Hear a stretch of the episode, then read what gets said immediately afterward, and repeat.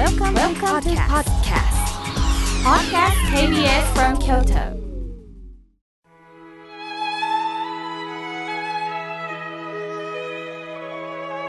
改めまして僧侶の河村明慶です今日の法話のテーマは皮膚とストレスについてお話しいたします今日は11月でいい12日で皮膚の日だそうです立冬も終えいよいよ空気が乾燥する季節となりましたするとお肌も乾燥して手足体がカサカサしてきます。できるだけ保湿をするように気をつけないといけないですよね。しかしこの皮膚は外からクリームを塗ったり保湿をするだけで解決するわけではないそうですよ。つまり皮膚というのは毎日のストレスにも大いに関係してくるそうです。私事ですが、学生時代、顔にたくさんのニキビがあったんです。まあ、若いということで、またね、脂っこいものは大好きだったんですね。まあ、そういうものを食べてたのが原因なのかなと思いながら皮膚科に行きました。すると食生活も指摘されたんですがもう一つは精神的な緊張からニキビができてる可能性もあるよと言われたんです。その時にはびっくりしました。確かに九州から京都に出てきてものすごい緊張はありました。するとこの無意識の中で京都に馴染むのかなというこう強いストレスがまた皮膚からいろいろとポンと出たのかなと思っております。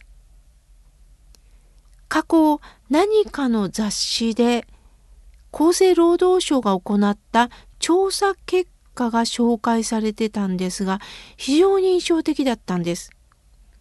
アトピー性皮膚炎の悪化要因として食物や環境アレルギーが圧倒的な理由なんですが特に政治になってのアトピーは心理的なストレスが多いという検査報告を受けているということが書かれてたんですね。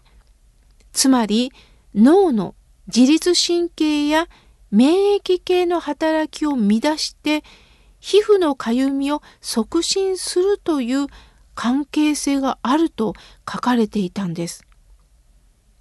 例えば学生さんになるとテスト前になると急に皮膚が痒くなる何かこう赤くなるという方もおられるそうです。大人になると会社から移動を命じられたり営業のプレッシャーをかけられたり人によってアトピー性皮膚炎の症状が悪化してしまうケースもあるそうです。実はお経の中にも実話として皮膚のことが紹介されてるんですよ。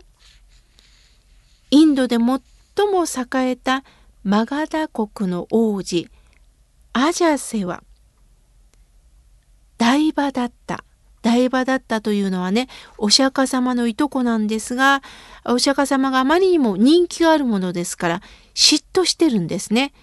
この台場だったにそそのかされなんとアジャセは父親ビンバサラ王を殺害するんです。後になって父を殺したことに深く後悔するようになるんですが殺したという事実は消せません。罪の意識から心を病みやがて体中に皮膚病を生じ激しい痛みに苦しめられるんです。いろんな専門家がアジャセを説得したり癒そうとしますが治りませんでした。ある人は「あなたは悪くない」「あなたは殺してよかったのかもしれない」もしかしたらその前に父親から殺されてる可能性があるだから正当防衛なんだっていう人もいました。またどうかこれから頑張りましょうと力づける方もいました。しかしアジアセの病気は治らなかったんです。そんなアジャセの苦悩を知ったお釈迦様は彼を救うためにガツ愛三昧月の愛三昧まったけ三昧の三昧ですね月の愛の三昧という瞑想に入られたんです。すると不思議なことにお釈迦様から離れ放たれた慈悲の心に触れた途端に全身を病んでいた皮膚病がすっかり消えて体の痛みも消え去ったと書かれています。ではお釈迦様はアジャセにどういうことをされたんでしょうか？それは月の光です。太陽はエネルギッシュですよね。すべての人を元気にもしてくれるのが太陽です。しかし皆さん、今までの夏を想像してください。太陽の存在は大切なんですが、心と体が疲れた時、強い日差しを浴びるときつすぎて辛い時ってありませんか？人間関係もそうなんです。悩んでいる時、大きな失敗をして逃げたいと思っている時に力強く元気づけてくれる人がいるとそれはそれで嬉しいんですがその力強い励ましで辛く感じることもあるんです。忘れなさいよ。あの人も悪いわ。だからあなたが頑張ればいいのよ。といくら力強く言われてもどうしてもそうだそうだって気持ちには心が弱ってますからなれないんです。そこに月の光は優しいですよね。太陽ほど強くありませんよね。そして夜空に暗闇に優しく輝いています。後悔の念で生きてる人に元気づけるだけではなく優しい慈悲の心でそばにいるだけで癒されることってあるんです。お釈迦様はアジャセにもしかしたら私も同じことをしたかもしれない。追い詰められると私も罪を犯しているだろう。つまり共に凡夫なんだ。